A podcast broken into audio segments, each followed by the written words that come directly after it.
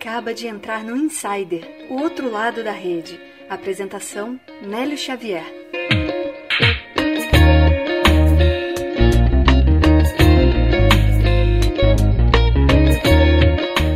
Bem-vindos ao artigo 11 no Insider Podcast. Hoje a gente está numa estrutura bem diferente, eu estou sendo gravado aqui, o podcast também vai rolar vídeo, então já vai ser uma entrevista diferente. Nesse artigo 11, o primeiro do mês de julho, eu estou recebendo um cara aqui que eu admiro de verdade, conversei com ele aqui antes. Consumo o conteúdo dele, para mim tudo que ele fala ali no Instagram, os conteúdos que ele fala no LinkedIn fazem muito sentido, então essa entrevista para mim é de verdade especial. Ter essa oportunidade, agradecer o Fábio também, que eu abordei ele lá no LinkedIn. Eu tô com o Rafa Avelar, fundador e CEO da Avelar Mídia. Seja muito bem-vindo ao Artigos no Insider, Rafa.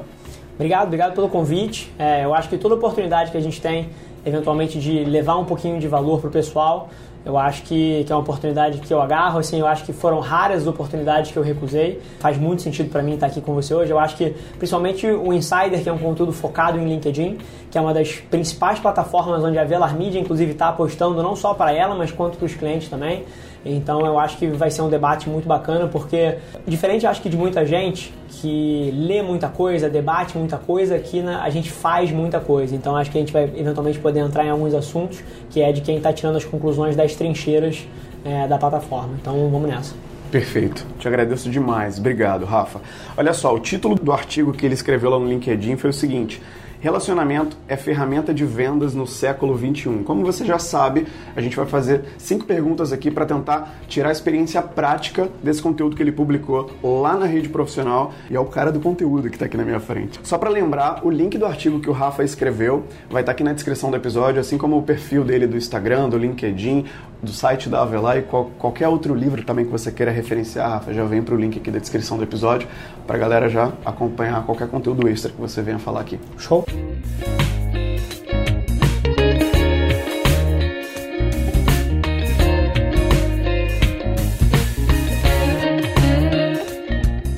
Rafa, para quem ainda não te conhece, fala para as pessoas quem é você na fila do pão, quem é você no feed do LinkedIn, quem é o Rafa Avelar. Show. Maravilha, eu acho que tem muita gente que tem percepções diferentes de mim, e alguns chamam de influenciador, outros chamam de, de empresário, mas assim, eu sou um homem de negócio. É, basicamente, da mesma forma que tem gente que conta as horas para chegar uma quinta-feira e tomar um chopp, conta o sábado para ir no cinema, para ir para praia, para pegar onda. Tem essas coisas como hobbies, momentos pelos quais as pessoas esperam e anseiam. A única coisa que passa na minha cabeça, 24 horas por dia, 7 dias por semana, 365 dias por ano, é negócio. Se você me convidar para ir para um shopping na quinta, talvez eu não vá. Se você me convida para uma reunião no sábado às 5 horas da manhã, eu tô lá. Se você me convida para um call com a China, 1 e meia da manhã na quinta-feira, eu apareço sorrindo. Aquilo para mim não parece trabalho, não é pesado. É, eu acho que numa era onde a maioria das pessoas persegue construir negócios e fazer business por conta disso ter sido colocado num pedestal de alguma forma e tá sexy e é, e é fun você botar no seu no seu Instagram que você é CEO de alguma coisa. Eu gostava dessa porra, é, muito antes disso pô, ficar hypado como tá hoje, e eventualmente até entrei nessa muito antes de saber onde eu estava me metendo, né? Da, quando a galera na faculdade, por hoje em dia, quer ser empreendedor e, pô, já começa a fazer MVP e testar coisa no meio da faculdade e já sai com a narrativa de não quero trabalhar para ninguém, quero ser dono do meu próprio nariz. O meu era o oposto. Eu queria ser executivo, eu queria trabalhar na empresa dos outros aquele era o meu é, era o, o, o, que eu ansiava, era o que eu achava que eu queria. Uhum. Só que com seis meses de, de trampo, estágio eu até fiz mais, mas com seis meses de trampo formado, eu entendi que eu era um funcionário de merda, que eu não acatava ordem, que aquela porra não fazia sentido. Eu era, pô, não era mais para você. Aquilo não funcionava para mim, porque eu, eu tinha várias atribuições e eu executava elas, mas assim, aquilo me parecia pequeno, eu queria fazer coisa nova, eu queria conhecer gente. Então, aprendi muito rápido que aquela não era para mim e a oportunidade mais próxima ali, dentro das quais eu podia almejar, era tentar fazer alguma coisa na empresa da família, que na época estava muito mal. E aí, cortando uma história é, longa para uma versão bem curta, peguei a empresa na beira da, da falência, vendendo 3 milhões por ano, só de dívida tinha 3, 3 milhões e meio. Caramba. Então, para qualquer um que entende um pouquinho de negócio, sabe que você não paga nem os juros da dívida bancária, uhum. quanto mais o principal. Então, pô, e aí cortando essa história para uma versão curta, através de conteúdo, através de digital, criação de marcas pessoais no LinkedIn, blog, inbound, conteúdo de social, compra de tráfego massiva nas plataformas sociais no Google, eu tirei essa empresa de 3 milhões esse ano a gente deve vender alguma coisa perto de 25, 30. Caramba, e aí, basicamente, me vi com 27 anos, cheio de grana no bolso, porra, com autonomia para eventualmente tocar outros projetos. Olhei para minha vida e falei, pô, o que, que eu vou fazer? É, e aí decidi abrir uma agência que era a coisa mais próxima para mim. Foi através de marketing, através de digital, através de social que eu cresci os meus negócios e a agência me pareceu um, um passo muito lógico. Tendo isso em vista, no meio do ano passado abri a Velar Media, que completou um ano agora. Pô, que legal, pô, parabéns para a Velar então. E, e, a Velar é uma agência de digital e social que trabalha com médias e grandes empresas aqui no Brasil. A gente veio aí num crescimento explosivo, já atende pô, algumas das maiores empresas brasileiras, uhum. desde produção de conteúdo, estratégia digital, compra de mídia, campanhas publicitárias. A gente tem crescido bastante, a gente veio de um funcionário, na verdade dois, porque se a gente contar o Natan, ele já ele já estava comigo nas outras empresas, mas a gente veio de dois funcionários, devemos estar tá batendo perto de 60 esse mês aí, menos de um ano. Caraca, Rafa, que história. Acho que conseguiu compilar toda a trajetória de início de carreira até o momento de você criar isso que a gente está vendo aqui. Até conversando com o Felipe aqui antes da gente começar a gravar, não sei se vocês combinaram, mas realmente toda a energia da Avelar e tudo, tudo que a gente falou do que tu produz se encaixa com a história que você acabou de falar. Então, parabéns pelo ano da Avelar.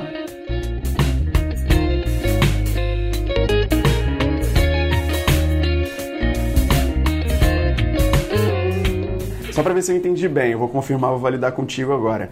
Passar a ideia central do artigo. Você tentou construir a ideia de relacionamento com o cliente, com o colaborador e com a audiência como um propulsor de vendas, isso em qualquer negócio. Mais ou menos isso, né? Perfeito. Tá. Vamos começar em cima dessa ideia com a primeira pergunta, pergunta número um do Insider. Você usa bastante o termo transparência lá no artigo.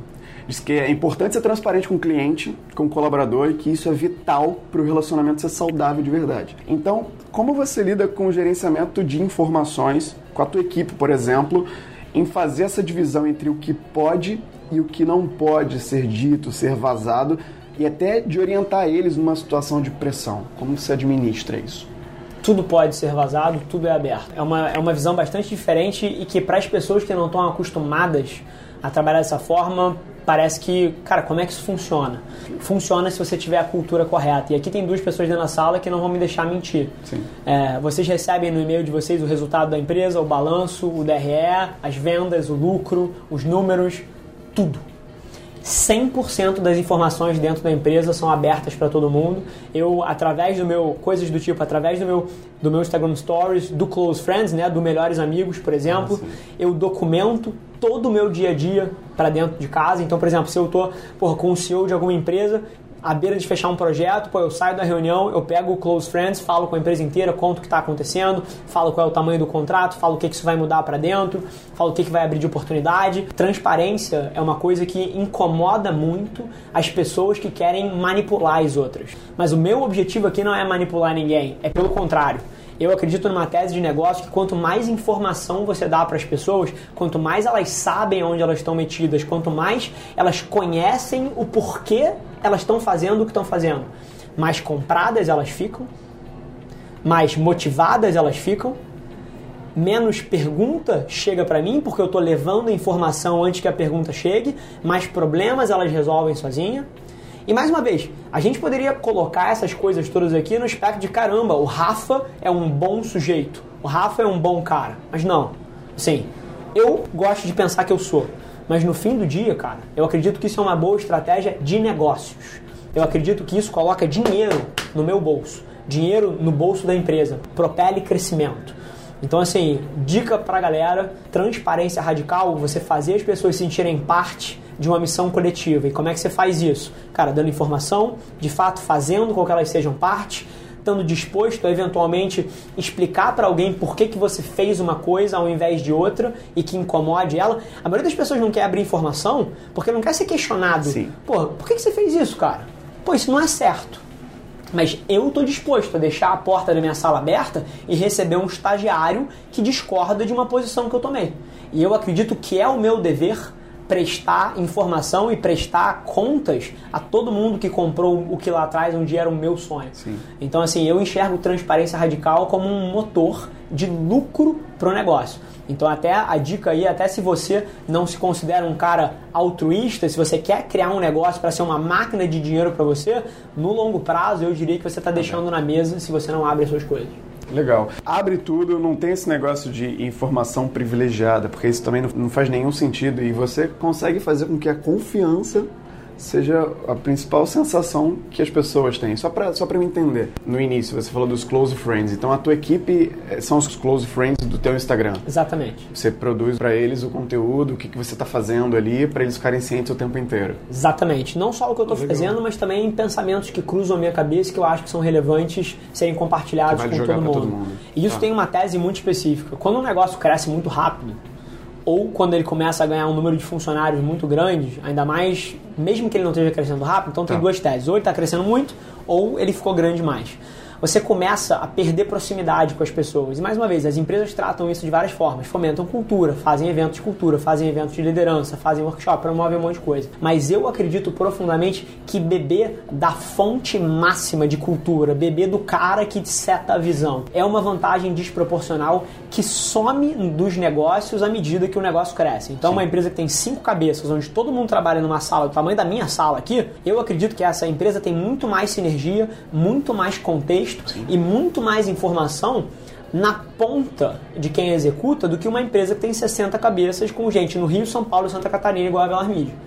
Então, porra, à medida que a empresa foi crescendo, eu não quero abrir mão disso. Eu acho que isso é uma vantagem competitiva. Eu acho que é uma vantagem competitiva o meu estagiário saber para onde a gente está indo, por que a gente faz o que faz e por que está tomando as decisões que está tomando. Eu acho que isso importa na hora que ele vai fazer o trabalho dele, que a priori pode parecer pequeno e sem valor dentro de uma estrutura grande, ele vai tomar decisões melhores na ponta que no fim do dia botam mais dinheiro no bolso da operação e permitem a gente crescer mais e uma série de eventos que sucedem isso aí. Perfeito, porque ele já sabe de tudo que está acontecendo. Faz total sentido. Só para dar uma sequência aqui, pegando esse gancho da transparência que você usou para a equipe, a gente seguindo o exemplo de uma situação mais difícil, assim, por exemplo, numa negociação. Eu que te acompanho, eu vou dar muita referência do Instagram do Rafa, porque eu acompanho o Instagram do Rafa e vejo que você está sempre em reunião, você está sempre aqui, está sempre lá, sempre viajando. Numa negociação com um cliente, por exemplo, você joga total aberto com o que, que você pode oferecer de solução para o que ele tem de problema ali. Você é transparente, mas você percebe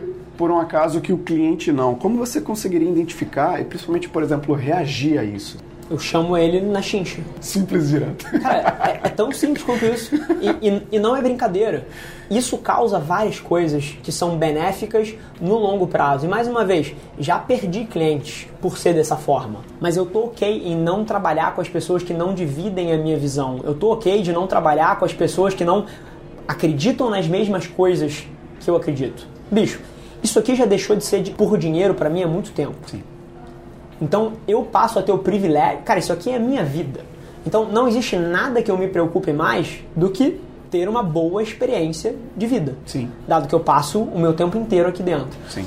Eu acredito, inclusive, que a maioria das pessoas deveria deixar 10, 15% do dinheiro total que poderia estar ganhando na mesa para não colocar para dentro aquele cliente que não compartilha a sua visão, aquele cliente que não é transparente, aquele cliente que quer te manipular, que quer ganhar em cima de você.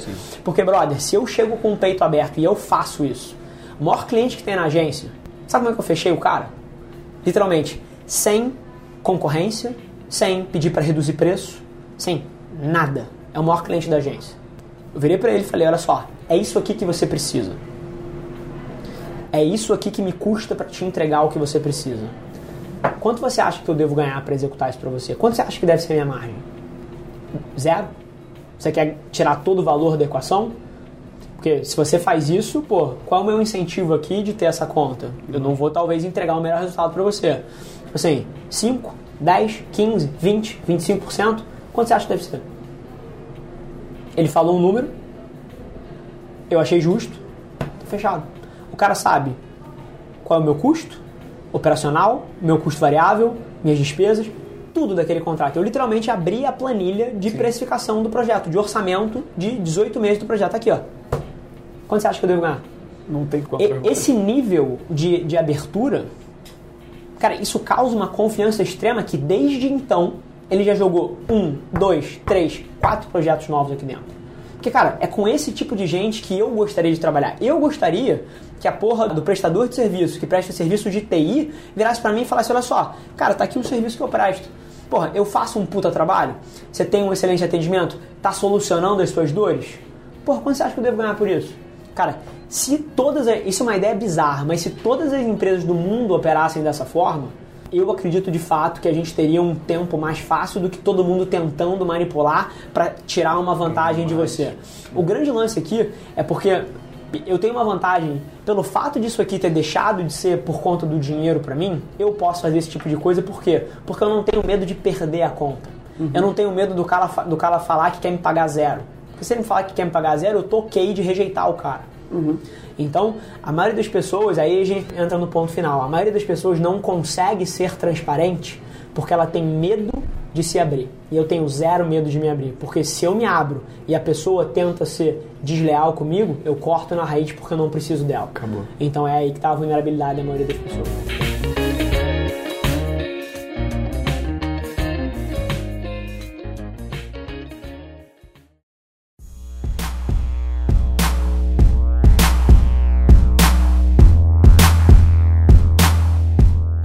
Vamos para a segunda pergunta aqui do Artigos número 11 com Rafa Avelar. Só para lembrar que o link do artigo está aqui na descrição do episódio, se você quiser dar uma lida para poder acompanhar. Tem uma frase lá no artigo fantástica, abre aspas. E mais do que resolver pepinos, você precisa empoderar aquela pessoa para que ela consiga adotar para o seu negócio aquilo que você tem para ensinar. Fecha aspas. Legal, fica claro a orientação para ouvir o cliente antes de tudo, não ficar oferecendo um monte de serviço, tentar fechar o negócio já na primeira reunião. Seguindo com sucesso esse caminho. Fechou o cliente, passou por tudo isso. Como funciona esse empoderamento do cliente no pós-venda? Para você, como é a troca num ponto da régua em que o cliente já se torna mais responsável pelo resultado? Bacana. Acho que a gente tem algumas coisas aí. A primeira e eu acho que é aí que eu acho que a gente consegue levar a maior quantidade de valor para quem está ouvindo a gente. O grande problema da maioria das empresas, você sabe qual é? É que elas estão preocupadas em vender, em ganhar dinheiro, em não necessariamente fazer com que a pessoa que está te contratando tenha o resultado que ela quer. Tá. Esse é o grande problema dos negócios. As pessoas, 99% das pessoas abrem uma empresa para criar uma máquina de dinheiro para si próprio. E na hora que você abre uma empresa, e juro por Deus, esse é o propósito de 90% das empresas.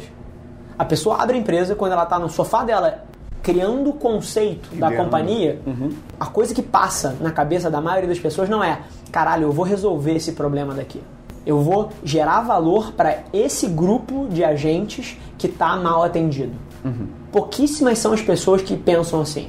As pessoas até chegam nesse raciocínio, mas o que levou eles a esse raciocínio geralmente foi alguma frase assim: caralho, eu vou ganhar rios de dinheiro. Eu preciso abrir uma empresa para ficar rico. Eu preciso de uma empresa para andar de Porsche. Eu preciso de uma empresa para ter uma cobertura. Eu preciso de uma empresa, porra, para fazer safari na África, para esquiar em Aspen. Juro por Deus, as pessoas abrem empresas para isso. Por oportunismo e não por propósito, né? Depois elas pensam, cacete, dado que eu quero ficar rico, dado que eu quero ir para Aspen, dado que eu quero fazer um safari, dado que eu quero andar de jato, o que, que eu preciso fazer para chegar lá? E na hora que você começa um negócio com essa cabeça, você está fudido na largada. Porque só ganha dinheiro no mundo se você resolve a pica de alguém. De alguém. Então, depois que o cliente entra aqui dentro, é aí que começa a parada.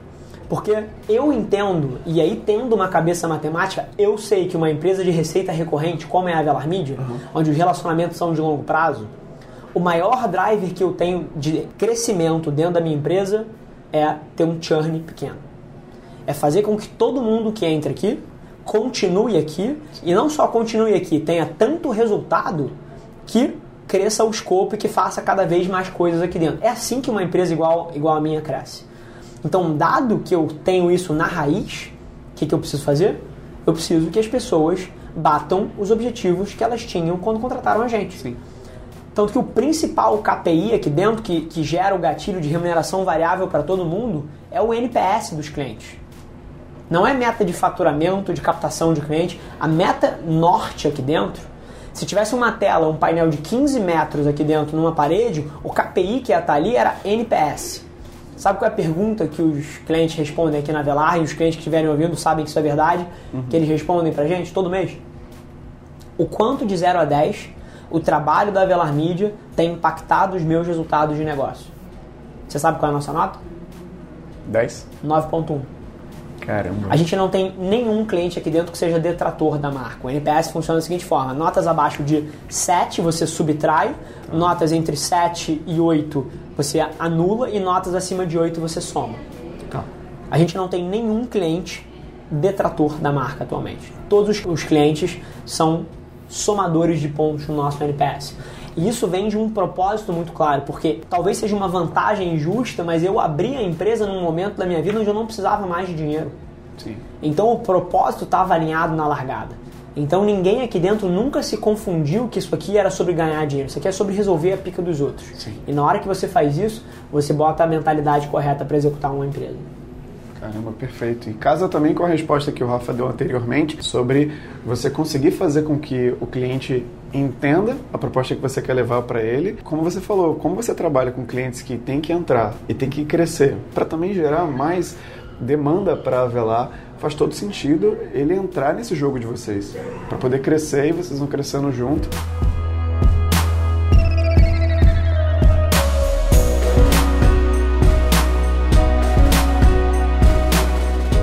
Beleza, vamos lá. Terceira pergunta da entrevista. Você linkou um vídeo lá no final do artigo que complementa tudo o que tu disse lá no artigo e é perceptível lá no, no vídeo a tua defesa pelo inbound, pela produção de conteúdo de valor para que o cliente que está interessado faça o dever de casa, saiba quem você é, chegue até você e descobre sozinho como você pode ajudar ele. Para quem está ouvindo a gente, já sacou essa importância desse posicionamento, desse inbound, dessa produção de conteúdo, diz para ele como você consegue equilibrar essa estratégia de produção de conteúdo até o ponto da conversão propriamente dita. Se cabe nesse relacionamento digital alguma ação mais direta, algum, algo de perfil de outbound para virar essa chave da conversão. Maravilha. Cara, primeira coisa que eu acho que a gente precisa desmistificar aqui, que por a gente estar tá falando de estratégia digital, por a gente estar tá falando de, de uma plataforma digital, eu não acredito que todo negócio possa ter a mesma estratégia, tá? tá? A primeira coisa que todo mundo tem que ter em mente aqui é você tem que ter, tem que ter um fit do que você vende com o canal de venda que aquele produto aceita. Isso geralmente pode ser observado em termos de ticket. Por exemplo, se você vai vender, cara, um produto de mil reais, mil e quinhentos reais, tá. talvez você possa ter um processo de venda todo digital. Você vai vender um, um produto que tem um ticket de 18, 20, 25, talvez você precise falar com um ser humano para conseguir vender isso. Cara, se você vai vender o que a gente vende, 200, 300, 400, 500, 600, 700 mil por ano de estratégia, cara, provavelmente você vai ter que ter um filho da puta altamente qualificado, com uma puta carreira sentado com um diretor ou com um CEO de uma empresa debatendo aquele projeto. Então, assim, um dos principais erros que eu vejo a galera cometer não é nem de não produzir o conteúdo suficiente, de não, pô, facilitar a conversão Sim. de alguma maneira. É, cara, é falta de fit do canal que você escolheu para vender o que você está vendendo. Então, para todo barulho que a gente aqui na Velar faz de digital, o nosso canal de relacionamento que fecha essa ponta é gente. É gente altamente qualificada, gente cascuda de carreira, com 10 anos de estrada, que conhece pra cacete disso sentado com dirigentes, gestores e donos de empresas debatendo como é que vai fazer um projeto. Por quê? Sim. Porque o nosso ticket está na casa das centenas de milhares de reais por ano. Então, a primeira coisa que as pessoas precisam ter em mente é o fit do canal com o que você está oferecendo. Sim. Esse é o primeiro ponto. E aí a questão de facilitar, é claro que você pode, pô, como é que você facilita? Se você está falando de produção de conteúdo, pô, você produz conteúdo de social, fotos, vídeos, áudio nas 7, 10 plataformas que importam de fato para as pessoas. Se você faz isso, sinceramente, cara, se você tiver um puta de um site onde o link da sua bio leva a pessoa para o seu site e o site ali seja, ele vai ser o processo que facilita a pessoa fazer negócio com você.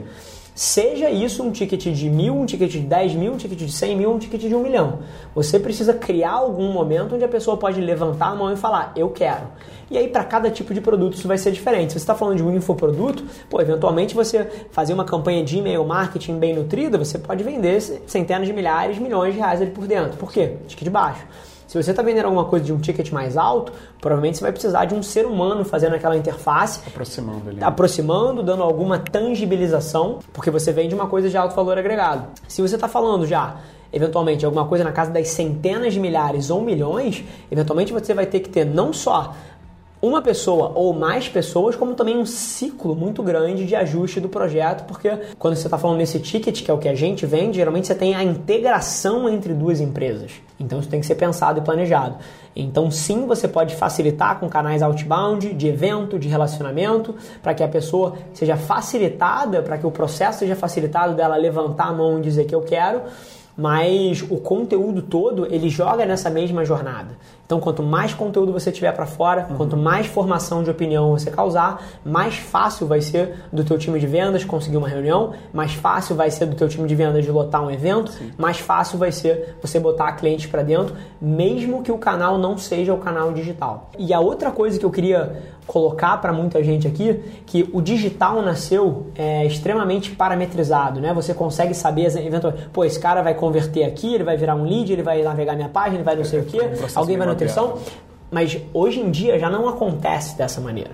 E mais uma vez, eu sei quais foram os touch points dos meus clientes. Uhum. Agora, ao mesmo tempo, por eu saber quais são os touch points dos meus clientes, eu sei que não tem mais uma ordem lógica.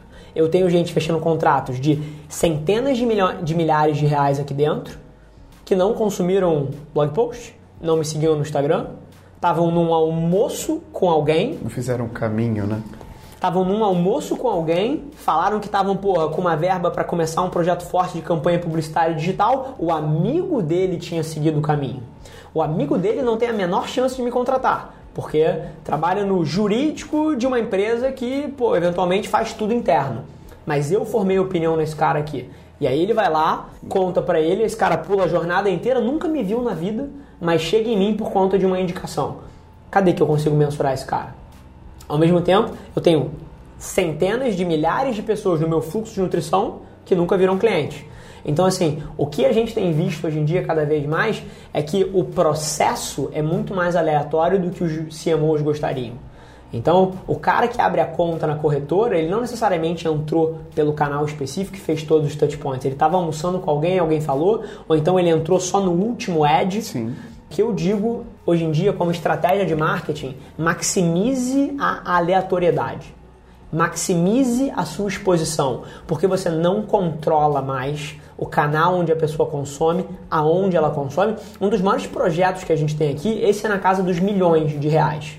Ainda não fechou, mas está em vias de ser, ser fechado e está muito bem encaminhado. Sabe como é que isso começou a existir?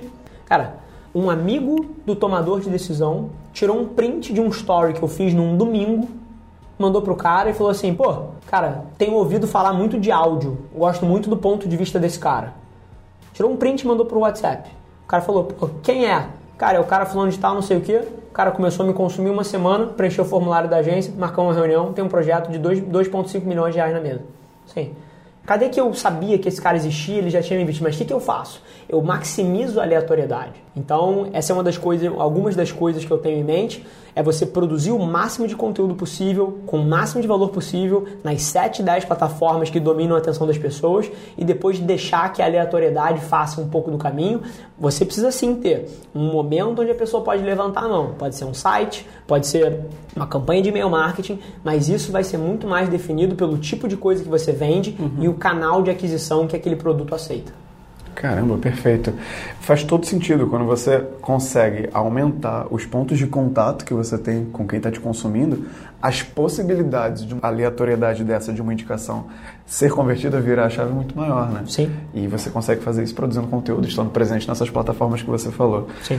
Eu estou aproveitando uma aula aqui hoje e você que está ouvindo também está aproveitando todo esse conteúdo porque vale muito para você. Todas as ressalvas que ele dá, se você está presente no ambiente digital, vale muito a pena prestar atenção.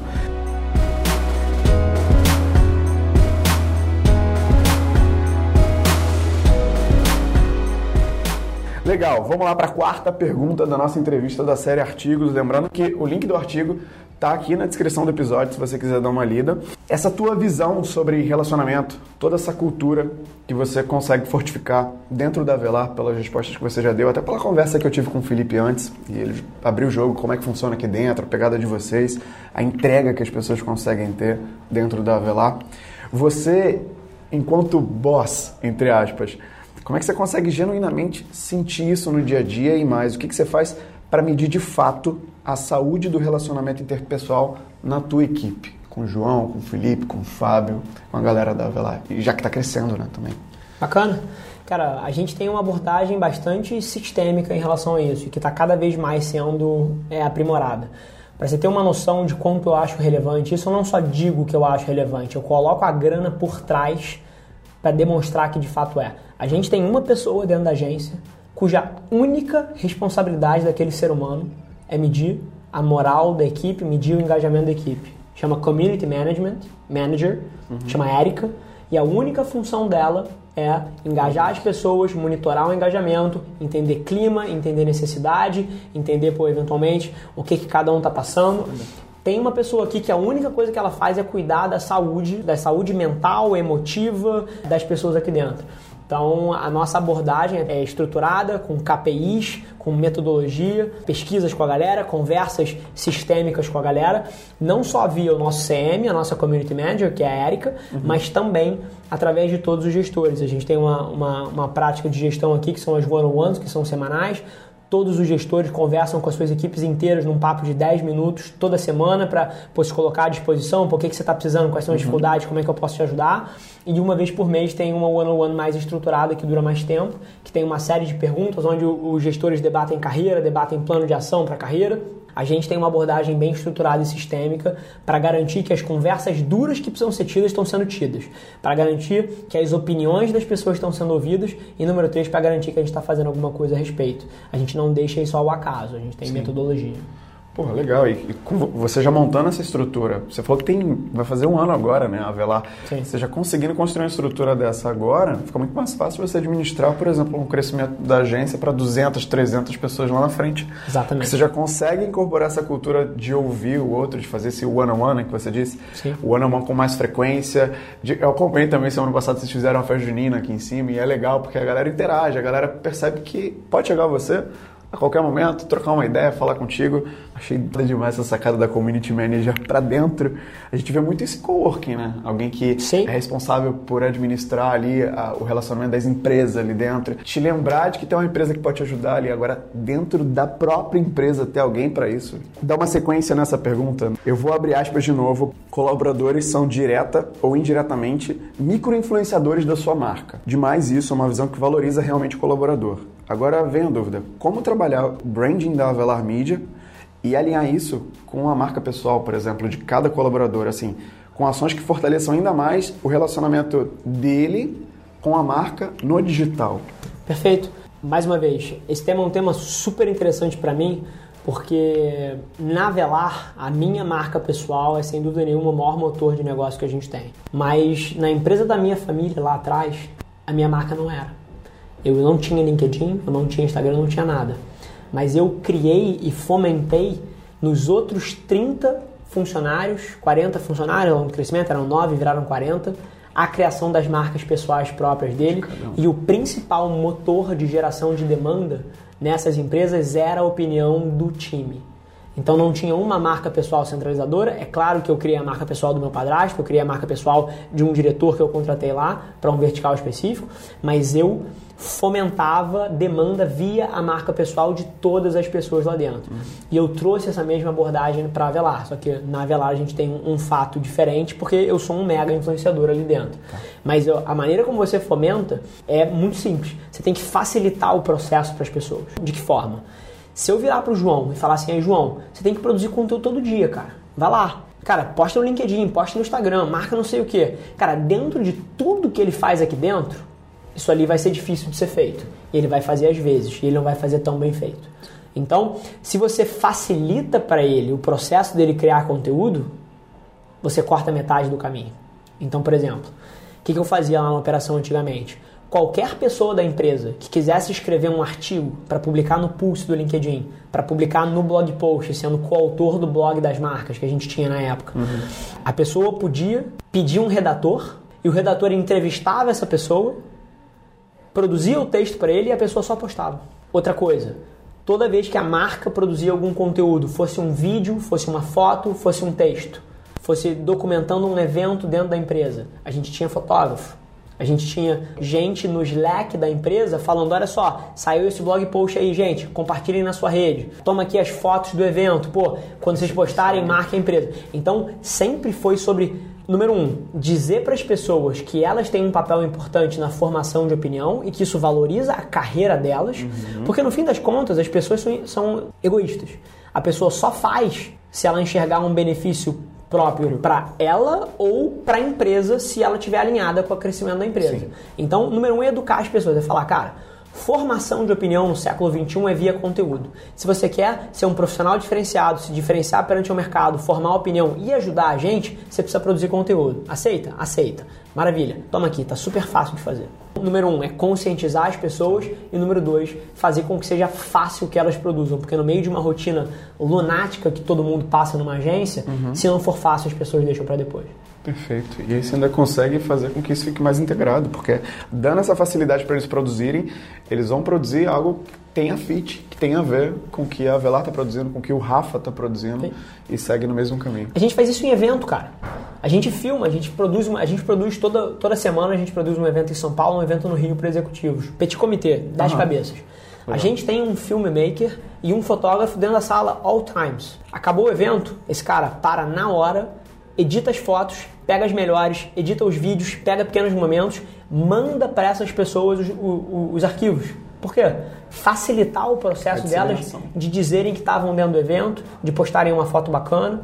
Então, assim, o quanto mais fácil você fizer para que as pessoas compartilhem e criem conteúdo, se elas souberem que isso é importante, elas vão fazer. Então, a maneira com que você fomenta isso é facilitando o processo e não, pô, torcendo para que as pessoas façam o que você quer. Cara, eu não sei vocês que estão ouvindo, mas eu vou reouvir esse episódio acho que umas 10 vezes para poder interiorizar tudo isso que você está falando.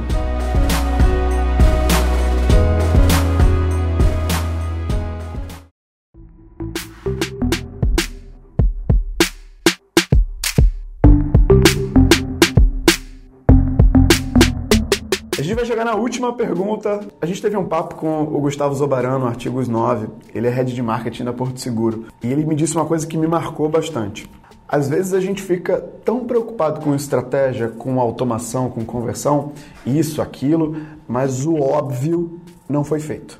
E algum pensador que eu já não lembro o nome, ele disse que às vezes uma coisa é tão óbvia que fica invisível aos nossos olhos, tão óbvia que ela é. Quero saber o seguinte: qual a coisa mais óbvia que pode passar desapercebida num relacionamento com o cliente, com a audiência, com o colaborador, para a gente fechar o papo de hoje com um insight foda, um insight de ouro. Bacana. Ser bom importa. Em que sentido? A maioria das pessoas fica buscando um hack para crescer venda, um hack para que o relacionamento com o cliente pô, esteja super bom, um hack um processo, uma teoria, um método igual a vários que eu dei aqui, para que eventualmente você gerencie bem as pessoas que trabalham com você. Mas no fim do dia, todo negócio, todo relacionamento, ele é predicado se você gera mais valor do que você subtrai daquela equação. Tão simples quanto isso. Então, enquanto as empresas tentam, porra, cara, metodologia de venda, conteúdo, marketing, não sei o quê, cara, às vezes o produto daquela empresa não é tão bom assim. Sim. Às vezes o que você entrega para o cliente não é tão bom assim. E você não vai crescer, cara.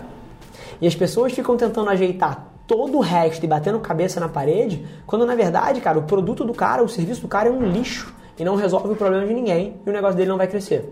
Então, tem que ser bom. Tem que ser bom de fato, em todos os ângulos. Isso na ponta de vendas, na ponta de marketing. Se o teu produto não é, se o teu produto é ruim, você vai vender pouco. Na ponta de relacionamento com o cliente. Cara, se o seu cliente não é uma prioridade para você, no sentido mais puro do, do propósito, uhum.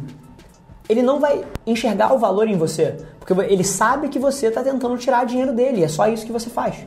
A mesma coisa na ponta do seu cliente, do seu cliente interno, né, das Sim. pessoas que trabalham com você. Se você não se importa de fato com as pessoas, elas não vão se importar de fato com você. Não importa o quão você acha que você é manipulador, o quão você acha que você comunica bem e vende bem o sonho, se no fim do dia eu não me importo com o futuro do João, cara, o João não vai se importar com o futuro da empresa. Ser bom de fato importa. E aí ser bom na questão do produto do negócio vai aumentar a tua venda. Uhum ser bom, ser autêntico e genuíno no relacionamento com o seu cliente interno e externo importa de fato.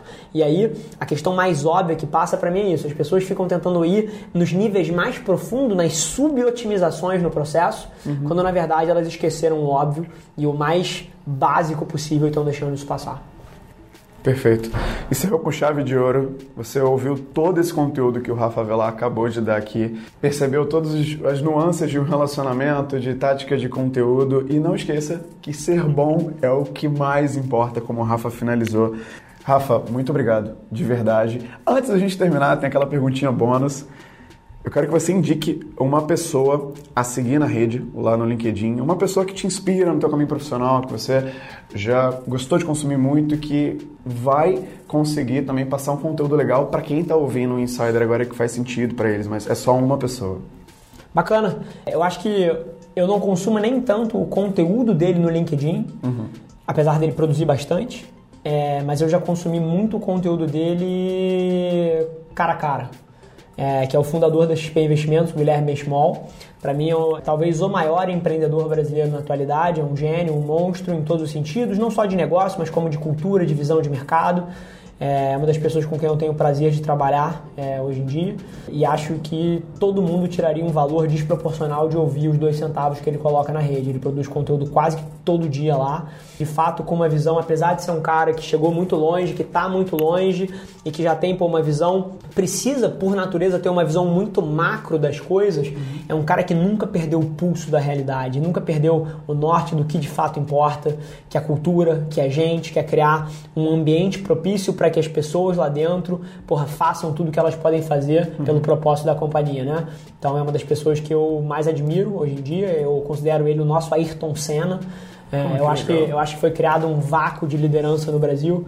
A gente teve uma série de ídolos ao longo da história e acho que hoje em dia o Brasil carece de ídolos. Sem dúvida nenhuma, hoje o Guilherme é um desses caras que tem uma trajetória bonita, que tem valores bonitos, que inspira a gente, que tem um puta projeto e que pode eventualmente agregar muito para quem tirar um tempinho para consumir o que ele fala. Pô, perfeito. Aí não foi combinado, o Guilherme ele já foi citado aqui no podcast, aqui no Insider, um post dele lá da rede que ele produziu, falando sobre a mudança dos bancos tradicionais para ele para outros bancos. Então tá aí o Guilherme Benchimol, o link dele vai estar tá aqui, do perfil do LinkedIn dele vai estar tá aqui também para você acompanhar a indicação do Rafa, assim como o link do artigo, do perfil do Rafa no LinkedIn, no Instagram, o site do Avelar também para você conhecer a agência do Rafa.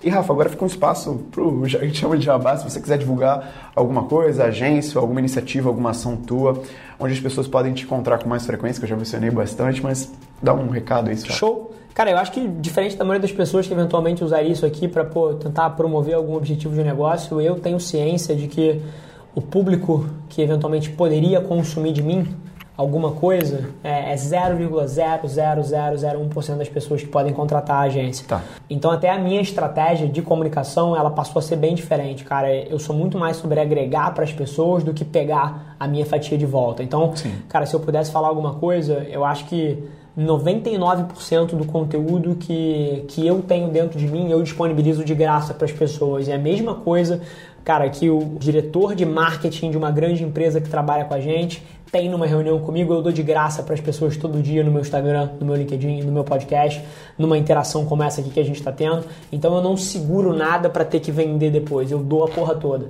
Então acho que a galera, eventualmente, que tiver gostado do papo, se, se quiser ir mais profundo, cara, tem muito mais disso em todas as minhas plataformas aí.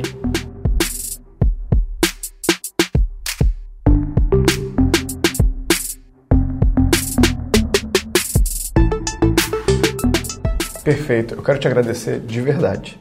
Obrigado por ter me recebido, cara. Porque é difícil a gente achar alguém que a gente admira e conversar e conseguir aproveitar isso.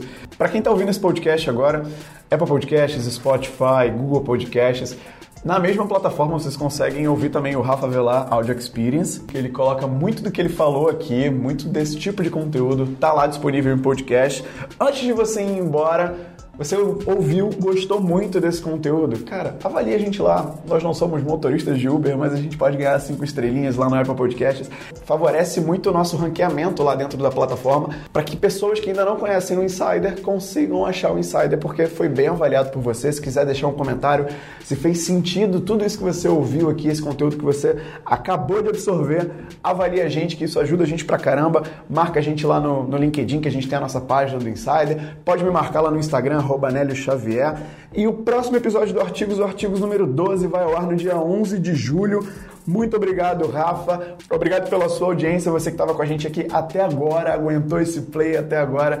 Obrigado e até a próxima. Valeu!